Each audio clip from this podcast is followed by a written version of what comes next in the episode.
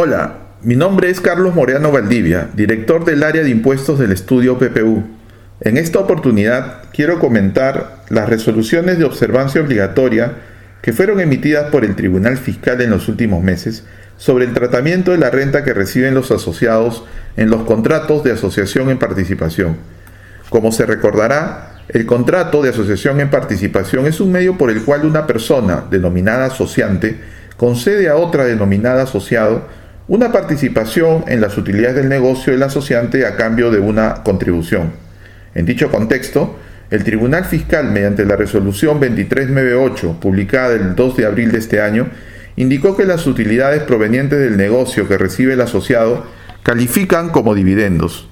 Esta última posición resulta cuestionable, porque no existe norma tributaria que atribuya la calificación de dividendos a aquellas utilidades que recibe el asociado, quien no califica como accionista.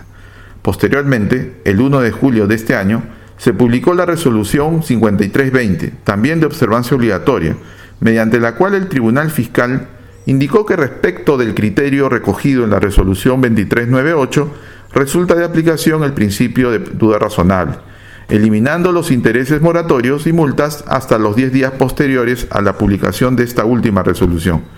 Consideramos, respetuosamente, que dicho criterio incurre en un error.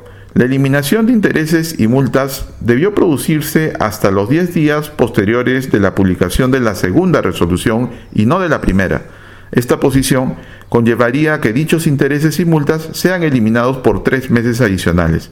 Esperamos que este podcast haya sido de tu interés. Para cualquier información adicional, contactar con el área de impuestos.